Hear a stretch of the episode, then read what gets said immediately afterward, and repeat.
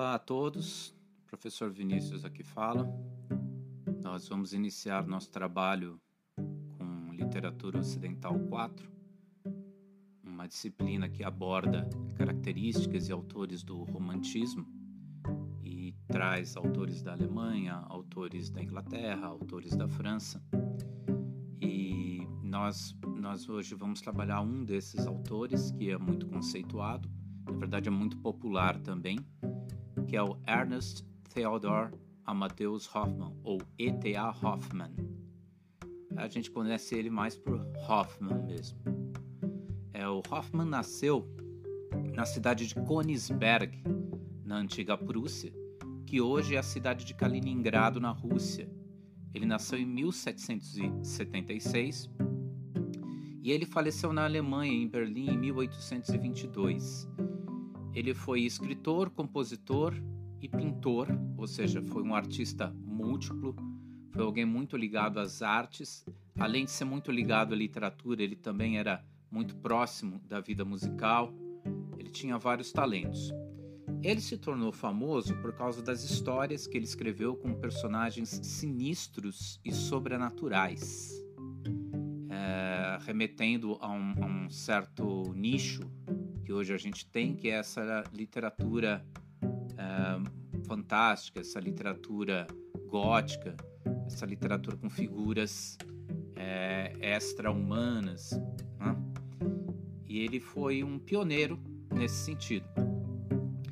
Só que é, não só isso, os personagens que, que ele trazia nas obras não eram gratuitamente sobrenaturais.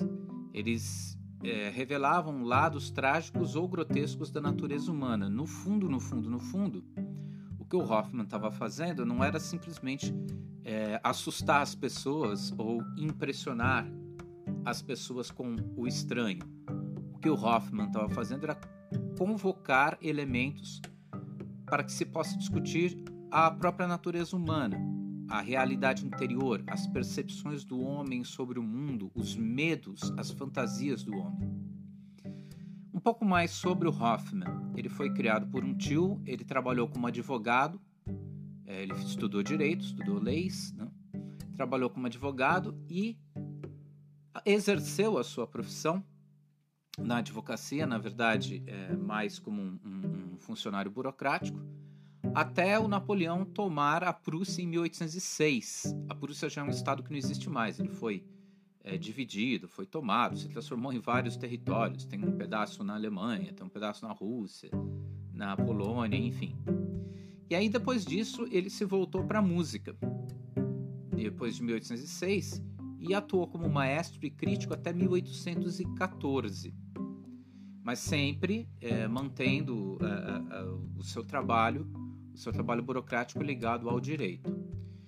É, por causa da música, dessa paixão que ele tinha para música, ele mudou o terceiro nome dele, porque ele se chamava Ernest Theodor Amadeus, desculpa, Ernest Theodor Wilhelm Hoffmann. Ele trocou Wilhelm justamente pelo Amadeus.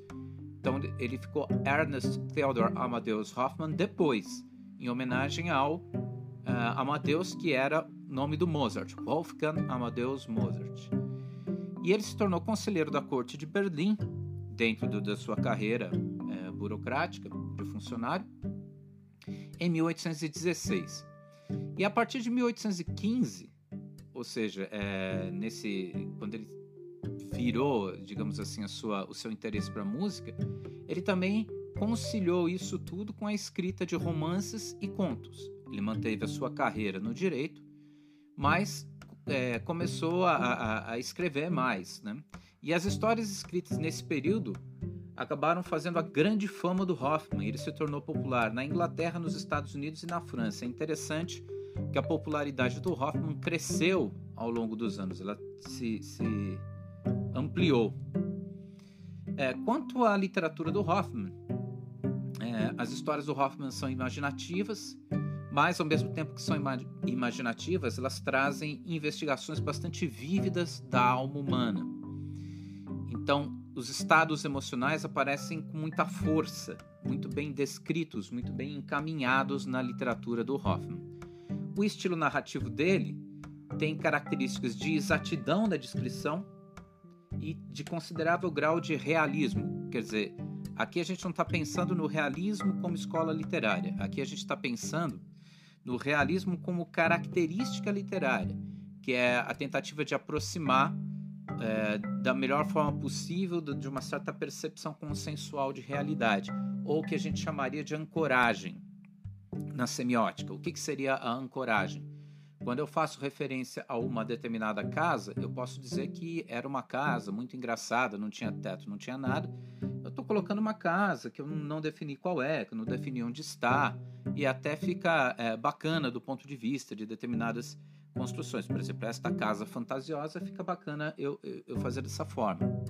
Por outro lado, pode ser que eu queira é, colocar um personagem num momento histórico é, definido, num espaço definido, e aí eu posso dizer de uma determinada casa, digamos na rua Maria Antônia, no número tal, em frente ao Mackenzie, aí eu já estou colocando, estou convocando elementos que são do conhecimento do leitor para que abasteçam a minha narrativa. Né? Aí eu estou fazendo essa ancoragem. Hum? Então é interessante porque mais adiante a gente vai ver o Hoffman é, usava dessa dessa ancoragem, ele usava dessa desse desse grau de realismo, desse grau de, de, de busca né, do, do, real é, factual conforme as pessoas entendem, né, do real é, que, que é consensual na visão de todos. Né?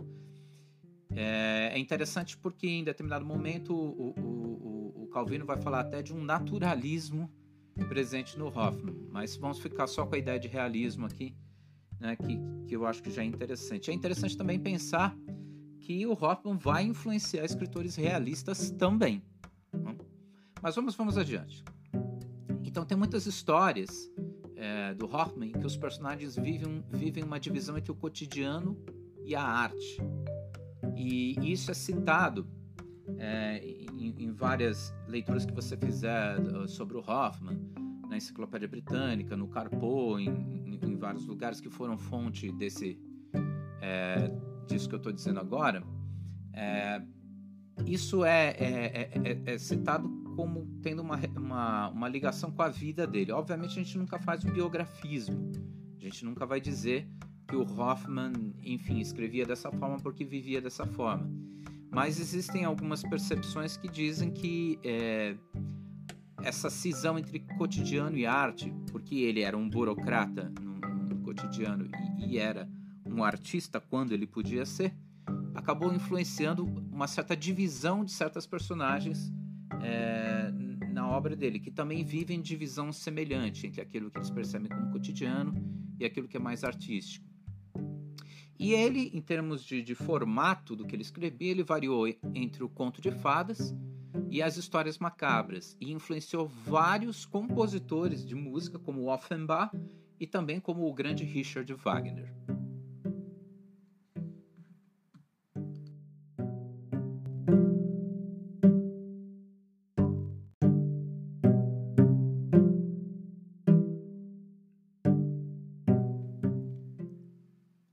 Segunda parte da nossa abordagem sobre o Hoffman vem da história da literatura ocidental do Carpo, Otto Maria Carpo.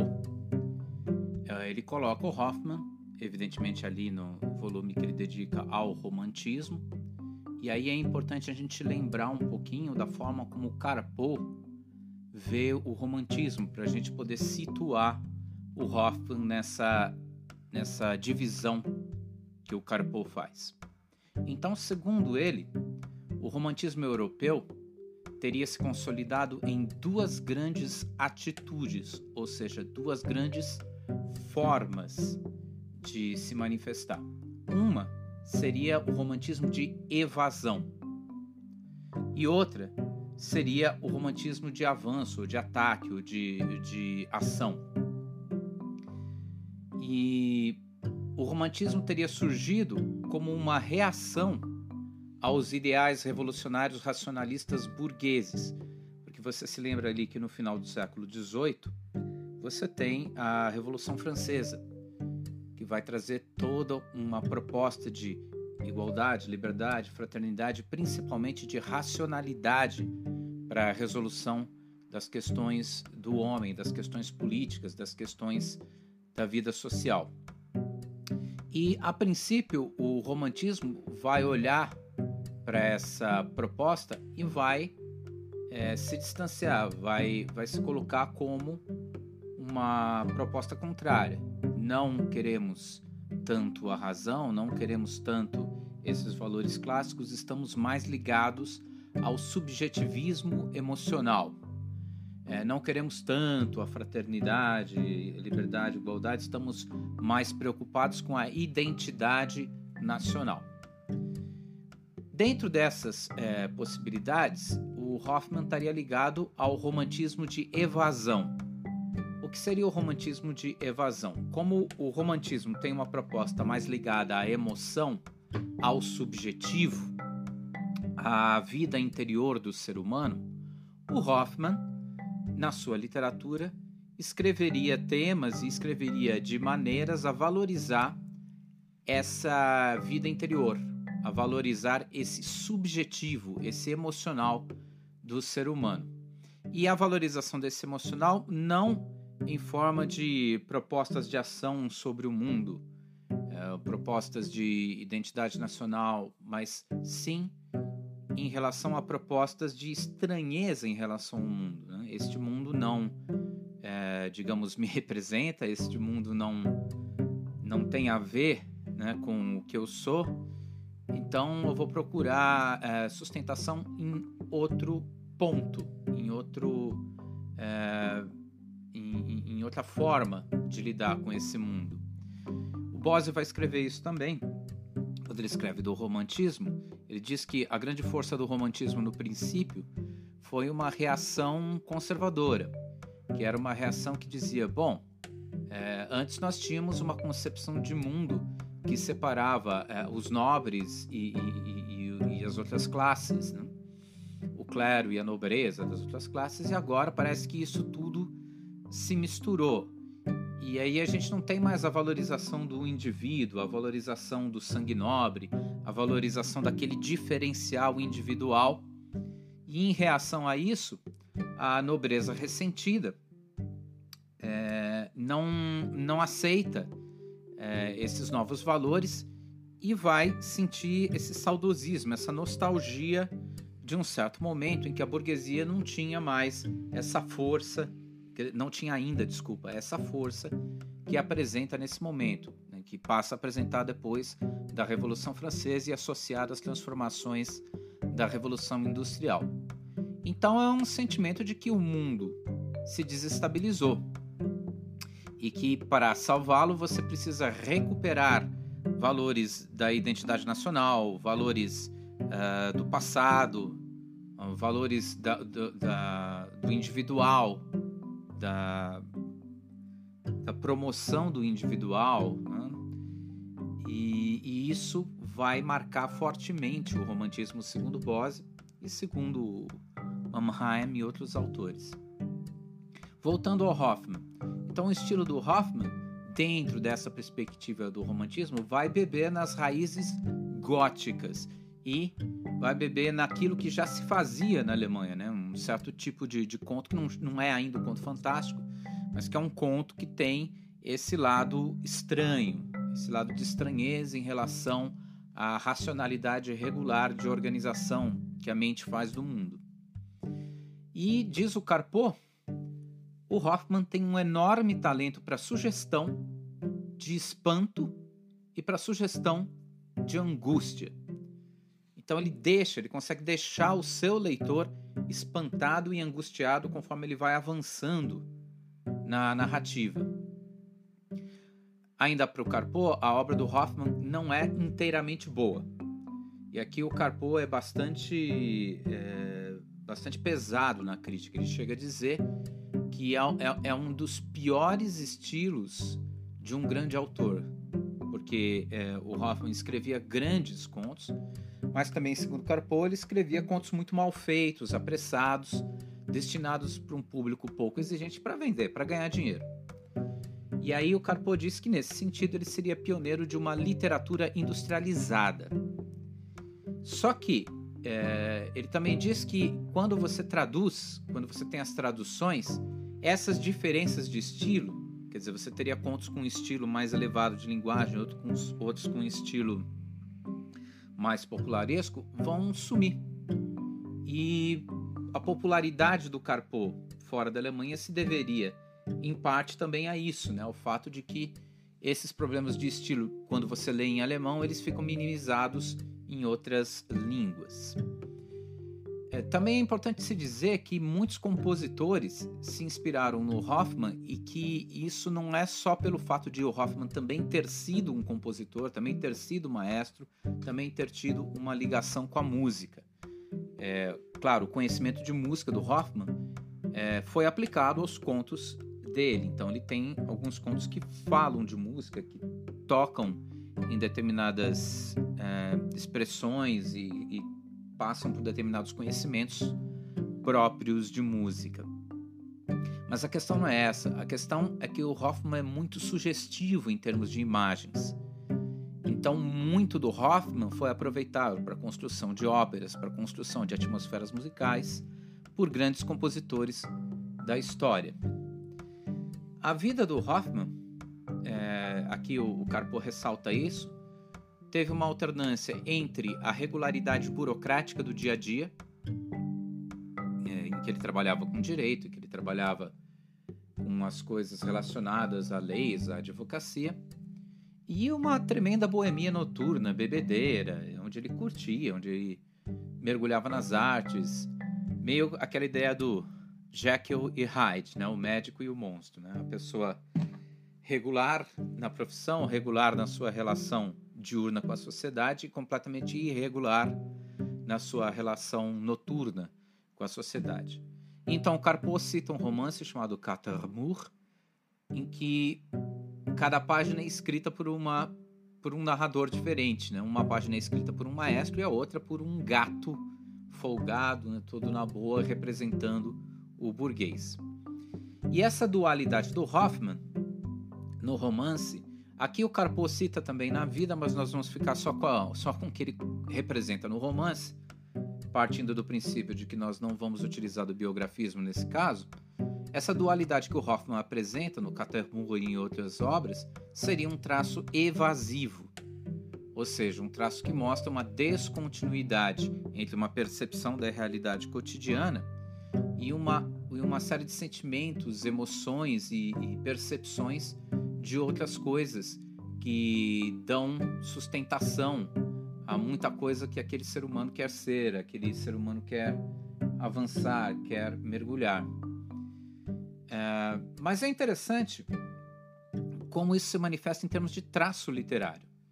Então, diz o Carpo, que, por exemplo, quando ele descreve Berlim, quando Hoffman descreve Berlim, ele pega Berlim e fala das ruas, coloca nomes de ruas, nome de casas, é, faz referências é, com bastante ancoragem.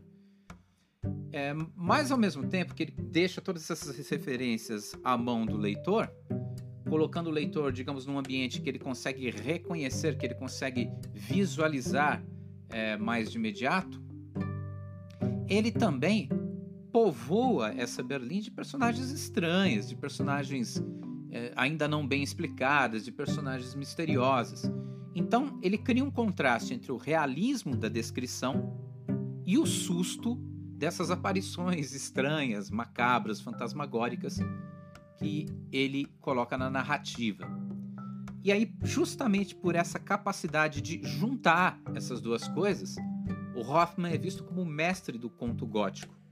É como se ele deixasse você à vontade dizendo para você, olha, este é o ambiente que você conhece e ao mesmo tempo tirasse você desse à vontade, te apresentando alguma coisa que é estranha e que é misteriosa dentro desse ambiente. E de certa forma, pensando em termos de contexto social, você estaria fazendo a vida burguesa, a vida cotidiana, a vida do dia a dia ser invadida por esse lado noturno da natureza, expressão que o Carpo pega emprestado é, de, de, um, de um outro escritor que ele cita.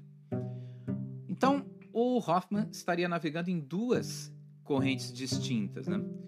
Então, primeiro, a gente tem que pensar que ele era um escritor comercial para as massas e também um artista altamente qualificado. Quando a gente está falando dessas fortes características de mistura de um, de um grau de realismo com um grau de fantasia e mistério, a gente está falando desse segundo Hoffman altamente qualificado para outras circulações que não a circulação das massas.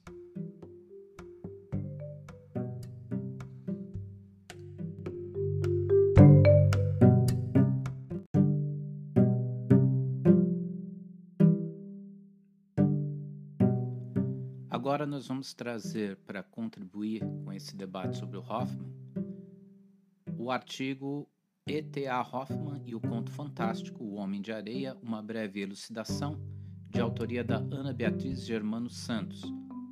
Vamos trazer esse artigo porque ele faz uma importante recuperação do Homem de Areia a partir do Todorov. Então, ela começa falando sobre o conhecimento sobre o Hoffman e diz que o conhecimento sobre a obra do Hoffman vai se ampliar depois de 1928 com a tradução dos contos dele para o francês e isso passa a oferecer ao Hoffman uma maior valorização da crítica. O Hoffman é filiado ao romantismo, mas, segundo Ana Beatriz, ele se projeta em uma vertente distinta ou seja, uma vertente própria dentro do romantismo. Ela diz que o Hoffman tem uma percepção irônica na sua narrativa, na sua forma de trabalhar a narrativa, e que ele faz um jogo de dualidade entre o real e o estranho. E aí, ditas essas coisas introdutórias aqui sobre o Hoffman, a Ana Beatriz vai recuperar o Todorov, que é talvez a parte mais interessante do trabalho dela essa recuperação que ela faz do Todorov. Então ela vai trazer o conceito de fantástico no Todorov. O que seria o fantástico para o Todorov? Seria a hesitação entre o real e o imaginário. Ou seja, quando aquele que está conduzindo a sua percepção na leitura, seja o personagem, seja o narrador, está hum, oferecendo para você na visão de uma determinada figura da leitura, uma hesitação entre o real e o imaginário. Você não sabe é, se aquelas regras são novas ou que elas são as regras de sempre. Né? Você não sabe se a realidade está toda lá conforme as regras que você tem do, do cotidiano, da física, da sociedade, etc. Ou se está acontecendo alguma coisa que está fora daquilo que você conhece como o mais comum, como o ordinário, como o cotidiano. Muito bem. Então, você precisa, para o fantástico, ter essa hesitação. A segunda condição para o fantástico, que se chama conto fantástico aqui, ou narrativa do fantástico, seria você se recusar a uma leitura alegórica, ou seja, não tem uma moral da história. Então veja que quando você tem a fábula da cigarra e da formiga, a fábula da cigarra e da formiga pega características desses animais é, que, na verdade, não importa muito se eles falam ou se eles não falam. Na realidade, né? você já está mergulhado diretamente é, nessa coisa fantástica, mas é, isso não é apresentado se falando para que se fale da, da cigarra e da formiga. Isso é apresentado para que se fale das pessoas que trabalham e das que não trabalham, em tese. E aí teria uma moral da história. É importante trabalhar, é importante não ficar folgando para quando chegar o inverno você ter o que comer e etc. Agora, no, no, no conto fantástico, na narrativa fantástica, eu não tenho essa moral da história. Eu não preciso dessa moral da história. Porque a graça da narrativa não é que você pense no ser humano ou, ou nas coisas da vida a partir é, do, do, do, desfecho, do enredo do conto. É, o, a graça da narrativa é justamente o suspense criado, é justamente essa estrutura é, que é apresentada e que vai trazendo essa hesitação. Hum, no, no caso da fábula da formiga e da cigarra, não tem hesitação.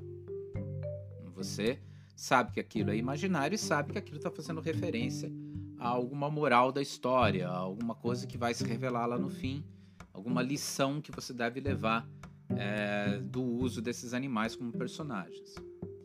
Muito bem. Então, é, recuperando ainda o Todorov, quando o leitor, ao ler o texto, decide pela realidade dos fatos e, e, e pelas leis da natureza, ou seja, os fatos estão lá. Os fatos estão lá. É, eles são esquisitos, mas as leis da natureza valem. É, quer dizer, ele, esse esquisito vai ser solucionado. O leitor percebe que esse esquisito vai ser selecionado dentro daquilo que a gente já conhece é, da física, da química, dos conhecimentos que a gente tem de astronomia, de sociologia e tudo. Então, você tem o estranho, né, que, que, que, é um tipo de fantástico, fantástico mais ligado ao estranho.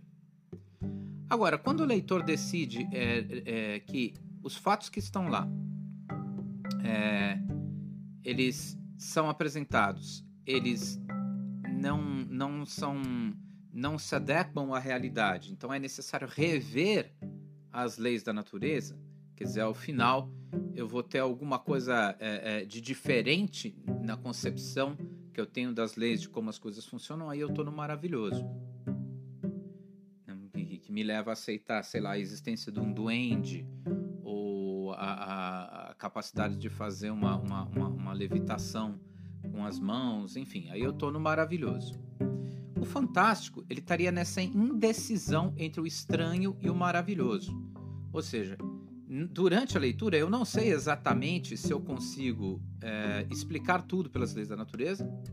Eu não sei exatamente se ao final não vai aparecer alguma coisa inexplicável uma regra própria que eu vou ter que aderir para poder ter um fechamento explicativo desse conto. E aí o que, que você teria em termos de escala? Você teria uma escala que iria do estranho puro ao maravilhoso puro. Então o fantástico está no meio. Então você teria o estranho puro, passando um pouco para o fantástico, você teria o fantástico estranho, já indo para o lado do maravilhoso, fantástico maravilhoso, e você teria finalmente o maravilhoso puro. Então, falando de cada um desses, é, na ordem que aparecem aqui, né, nessa ordem indo do estranho puro para o maravilhoso puro. É, o estranho puro. Então você tem absoluta convicção de que tudo pode ser explicado, mas os personagens estão com medo durante todo o conto. Eles não estão pensando que algo possa sair da realidade das leis naturais e tudo. Eles só estão com medo. Então estão estranhando fatos e tudo, mas ainda não entenderam os fatos que estão lá. Mas nenhum deles está é, rumando para uma narrativa que vai absorver o, o, o, algo que está fora das leis da natureza, algo que está fora das leis físicas, algo que está fora pode ser comprovado por aquilo que eu já tenho conhecimento. O fantástico estranho já é um passo, é um passo para dúvida. Então, no fantástico estranho, aí não. Aí os personagens, é, eles estão pensando que existe uma possibilidade de sobrenatural ali. Mas o fechamento do conto vai explicar pelo racional. Então, tá dentro do, do, da estrutura do estranho porque fecha-se o conto pelo racional. A explicação é racional, é racional. Mas a tensão dos personagens não é uma tensão é, de inquietude por não saber a explicação racional, é uma tensão porque é, ela sugere que pode haver uma explicação não racional ou sobrenatural. Então aí eu estou no fantástico estranho. O fantástico maravilhoso, agora já passando mais agora para o lado do, do maravilhoso. O fantástico maravilhoso, ele vai como fantástico até o fim. Então, até o fim, se pensa que pode haver uma explicação sobrenatural. E no fim, em vez de você ter uma explicação racional, você tem uma nova lei da natureza para a narrativa ficar verossímil. Ou seja, o que, que vai acontecer com você? Você vai ter que, de alguma forma, de alguma maneira, ou enfim, por, por alguma razão, assimilar, sei lá, que existem fantasmas ou que existem forças é, sobrenaturais e tudo. Então, isso vai é, ter uma explicação, vai dar uma explicação, um fechamento para o conto, mas a, a tensão entre isso e não ser isso vai atravessar o conto inteiro. Diferentemente do Fantástico Estranho, no Fantástico Maravilhoso, o fechamento é por essa verossimilhança da, é, da narrativa com a nova lei da natureza, um, um um elemento sobrenatural que apareceu. E aí você vai ter o um maravilhoso puro. O maravilhoso puro, o que, que vai acontecer? Você pode ter um monte de coisas acontecendo, mas desde o começo da narrativa, essas novas leis da natureza já estão já estão postas ali. Então você tem a ideia de que é, determinadas coisas, tapetes mágicos existem, de que é, gênios da lâmpada existem, de que é, outras é, estruturas mágicas existem. E aí você já vai caminhando dentro desse, desse, desse contexto, sem a tensão de se perguntar se é ou não, ou se há ou não é, essa nova lei da natureza. Ela já está lá dada desde, desde o princípio. Ok? Então, quando a gente pensa, por exemplo, no, no, no Maravilhoso Puro, a gente lembra é, do, do, do, da morfologia do conto maravilhoso. A palavra usada é maravilhoso, não é fantástico, né? É maravilhoso do, do Vladimir Prop, em que ele vai recolher da tradição popular contos que já começam, que já tem é, Ivan saindo para buscar uma princesa que foi sequestrada por um dragão e etc. Ou seja, já está é, dentro de uma aceitação de certos elementos da natureza que não estão, que não são vistos, que não fazem parte é, nem do senso comum, nem da investigação científica do mundo. Muito bem.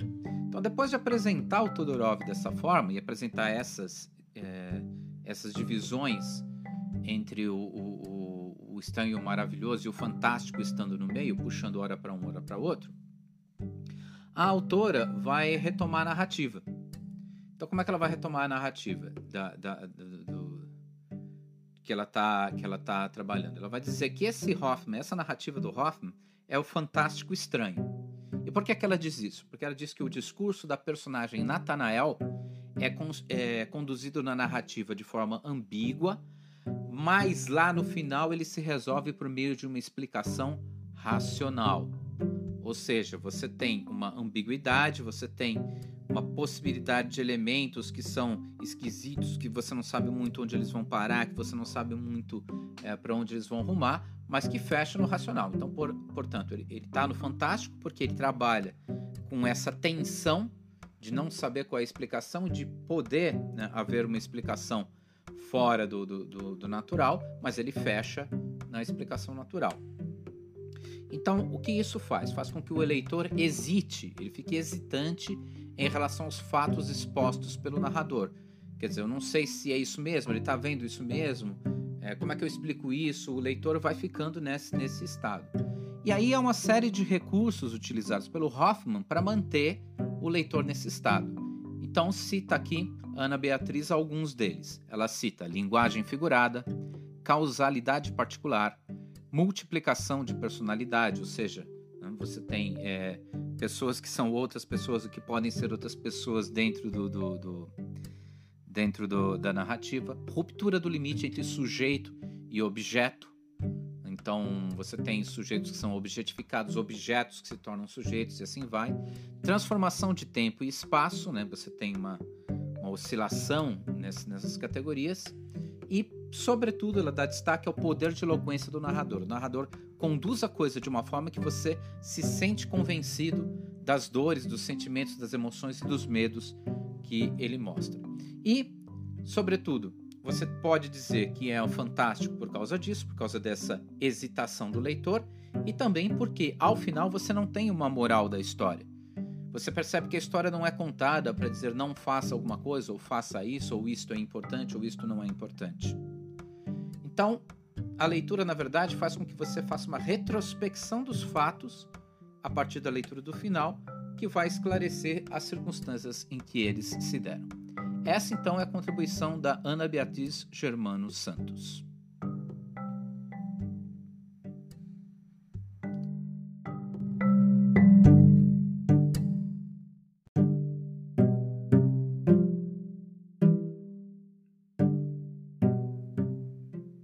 Agora nós vamos trazer o Ítalo Calvino e as contribuições dele no livro Contos Fantásticos do século XIX, o Fantástico Visionário e o Fantástico Cotidiano. É importante que eu diga que ele escreve uma introdução sobre é, os contos que ele traz antologizados, ou seja, selecionados para esse livro, porque esse livro é uma antologia, é uma seleção de contos, e que os elementos que eu vou trazer aqui para este áudio são os elementos que tratam diretamente do Hoffman, que tem a ver com a posição em que ele vai colocar o Hoffman dentro dessa dentro dessas divisões que ele vai fazer. Mas há muitas outras coisas que a gente vai aproveitar em, em, em outros áudios com outros autores. Então diz o Ítalo Calvino que o conto fantástico é uma produção característica do século XIX e que ele está relacionado à interioridade do indivíduo e à simbologia coletiva. Ele não é apenas uma busca do fantástico pelo fantástico, ele é um olhar para o interior, ele é um olhar para aquilo que tem de mais íntimo e pessoal do pensamento e do sentimento humano. E que por meio do, do conto fantástico teria havido uma irrupção do inconsciente, do reprimido e do esquecido. Elementos que a gente hoje pode atribuir a, ao subconsciente ou ao inconsciente ou outros outras designações que apareceram depois de Freud, mas que na época nós ainda não tínhamos Freud, nós não tínhamos as contribuições da psicanálise para poder entender isso. Mas que, evidentemente, esses elementos já existiam no ser humano, já existiam na vivência uh, do homem, na experiência humana. Então, o tema do conto fantástico para o Ítalo Calvino seria a relação entre a percepção da realidade e o pensamento sobre a realidade. Nem sempre a nossa percepção da realidade, o nosso pensamento sobre a realidade conseguem estar em sintonia. Por exemplo, se eu vejo uma aurora boreal, eu vejo um fenômeno lindo e um fenômeno de certa forma mágico, porque eu não sei como ela se forma. Obviamente que agora as pessoas já estudaram e já sabem. Mas quando um navegante via é, a aurora boreal ou via um desses fenômenos do mar, ele tomava por fenômenos extraordinários ou fora do, do fora da realidade que ele conhecia. E o Todorov retoma então a ideia dos, dos fatos extraordinários e diz que no conto fantástico esses fatos extraordinários sempre precisam deixar uma abertura para a explicação racional, porque se eles não tiverem nenhuma abertura para uma possível explicação racional, eles saem do, do fantástico, eles passam para outra esfera. Nós vimos anteriormente que o Todorov diz que eh, o conto fantástico tem que ter essa tensão entre não se saber se você está caminhando eh, para uma nova visão da realidade, uma nova lei da natureza, uma lei é, que vai ser assumida pela verossimilhança daquela, daquela narrativa, ou se você está é, enganado em relação a alguns aspectos da realidade, não conseguindo encontrar a explicação racional daquilo. Tem que haver essa tensão. Quando o fato extraordinário não deixa uma abertura para explicação racional, não tem essa tensão. Essa, esse, essa que é a questão. Então, é, ainda segundo Todorov, o romantismo alemão do século XIX explora o fantástico. Então, nesse sentido, de que ele deixa essa tensão, ele trabalha essa tensão. Mas é, ele não faz isso com, digamos, originalidade total, porque vários temas e climas já estavam no romance gótico inglês é, do início do século XIX. Então, o conto fantástico nasce na Alemanha com vistas a representar a realidade interior do ser humano. A ideia seria conferir dignidade à realidade interior equivalente à realidade exterior.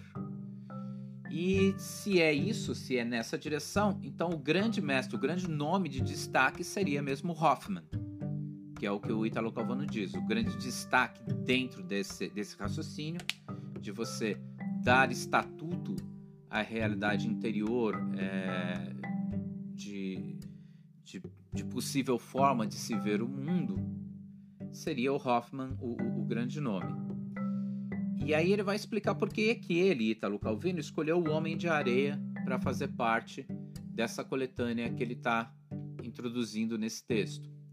E ele diz que o Homem de Areia seria uma narrativa típica nesse sentido, porque nessa narrativa, personagens da vida real vão se transfigurando em aparições estranhas e assustadoras, como na atmosfera dos pesadelos. São todos personagens que você pode encontrar no dia a dia, no cotidiano, mas que eles aparecem na história, no clima da história, como se fossem é, aparições, como se fossem coisas estranhas, assustadoras, diferentes.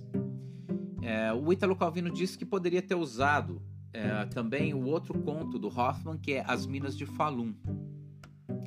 E aqui ele faz uma citação muito interessante, que ele diz que toda análise sobre o fantástico tem de levar em conta que é, qualquer tentativa de definir o significado de um símbolo só faz empobrecer a riqueza de sugestões. Essa é mais ou menos a citação, é, suprimindo algumas partes.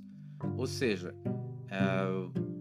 a questão se, há algo de simbólico, se há algo de, de, de, de alegórico ali, é, isso não é fechado e nem se oferece de forma fechada, porque o conto fantástico vive dessas sugestões. Ora, ele sugere um, uma solução racional, ora, ele sugere uma solução sobrenatural, mas essas sugestões vão criando esse clima de divisão, essa tensão vai caracterizar esse tipo de conto. E aí adiante ele diz que na primeira metade do século XIX, você falava de conto fantástico, você estava falando de conto à la Hoffman. Hoffman era a grande referência.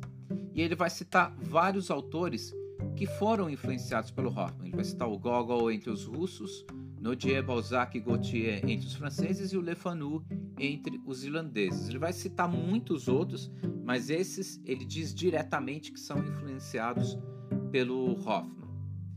E o Calvino diz também que o dado comum entre todos esses escritores de contos fantásticos seria a sugestão visual em primeiro plano. Ou seja, que para todos esses escritores a visualidade é muito importante. Ela é que vai trazer esse mundo sugestivo e vai provocar essa tensão.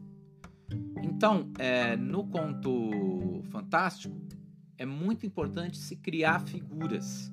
É muito importante você construir determinadas percepções, porque ao colocar os personagens diante dessas figuras e fazendo com que a percepção deles não consiga encaixar essas figuras num raciocínio é, de mundo, num raciocínio de uma percepção racional do clima que eles estão vivendo, da situação que eles estão vivendo, se vai criar a tensão é, que vai caracterizar o fantástico.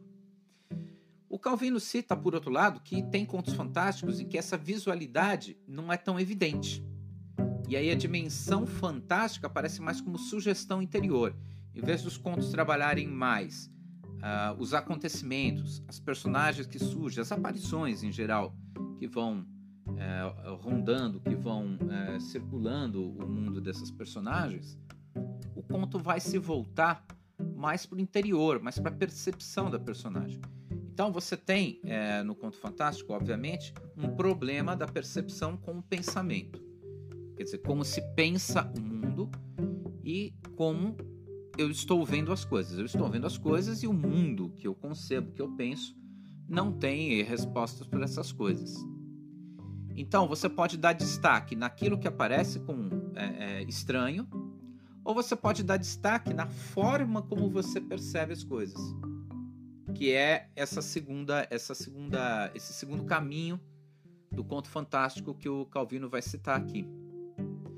Então, ele vai dizer, por exemplo, que o conto Casa Desabitada do Hoffman estaria associado a essa característica, essa segunda tendência, que a visualidade é menos evidenciada e a sugestão interior é mais evidenciada. E aí a gente poderia dizer que esse é o, o fantástico cotidiano. Por que o fantástico cotidiano? Porque ele não está apontando para fatos extraordinários, aparições extraordinárias, digamos que é o fantástico não Scooby-Doo, né? O, o para fazer uma piada aqui, né? O, o Scooby-Doo é, apresenta fantasmas e monstros e no final sempre se revela que eles são pessoas disfarçadas. Né? Sempre você tem uma explicação racional é, do que acontece no desenho e tudo. É, mas aí é, você não estaria trabalhando com monstros, fantasmas, aparições e nem nada disso, né? Nesse cotidiano. Você estaria trabalhando com situações cotidianas mesmo, que vão ficando misteriosas, vão ficando sinistras conforme as personagens se colocam nessas é, situações. Então, o Calvino diz que no primeiro momento, né, no, no início do século XIX, predominou o conto fantástico visionário, que investia mais na imagem. E no final é, do século XIX predominou o conto fantástico cotidiano, é, em que ele cita o Henry James como o grande, o grande autor nesse sentido, nessa, nessa linha. Então, fazendo a classificação mais ou menos periodizando, mesmo ele dizendo que o Hoffman tem contos como A Casa Desabitada, o Hoffman estaria mais no conto fantástico visionário. Quando vai apresentar o Homem de Areia, mais adiante nesse livro, o Calvino vai retomar uh, o Hoffman e vai fazer citações muito elogiosas ao Hoffman. Vai dizer que o Homem de Areia é o conto mais famoso do Hoffman e que esse conto rendeu obras do Offenbach e rendeu até um ensaio do Freud. Ele vai citar o Hoffman como o maior autor fantástico do século XIX mais o maior, é, o, ma o autor mais rico de sugestões e o mais forte em valor narrativo. Então vai colocar o Hoffman é, com grande potência dentro da literatura. Vocês viram, por exemplo, que o Carpo desqualifica um pouco o Hoffman. Aqui o, o Italo Calvino não, ele joga o Hoffman lá em cima. Toca muito nessa importância do Hoffman. Aí, inclusive, uma questão que às vezes pesa para os críticos, que é saber é, do, do, que a gente chama de consistência. Quer dizer, se um autor escreveu um livro extraordinário e 20 livros razoáveis, e esse livro extraordinário é, é, é um livro que entrou para a história da literatura, é, que lugar que ele teria, por exemplo, em relação a um outro autor que não escreveu um livro extraordinário, mas escreveu livros, sei lá, cinco livros muito bons? Eu deveria investir mais num autor ou investir mais em outro pensando no cânone? Por exemplo, pensando no Aloysio Azevedo, que escreve é, dois, três romances é, de muito interesse e uma série de romances que são absolutamente desprezados pela crítica. Mas a gente leu a Luísa Azevedo a gente lê esses três romances. Então, é, cabe aí aquela pergunta, né? Você vai é, é, avaliar o Hoffman pela consistência ou, você vai avaliar o Hoffman, o Hoffman pela relevância de determinados elementos da obra? Essa é sempre uma questão crítica a, a se colocar. E uma questão também que faz com que os autores que é, morrem jovens ou que morrem com poucas obras é, acabem sendo bastante é, valorizados porque eles não, não, não prolongam aquilo que, que, que, eles produzem. Então eles não entram muito nos altos e baixos, eles param nos altos, digamos assim, eles param num ponto é, bastante considerável e, e é, pouco se sabe o que eles fariam depois.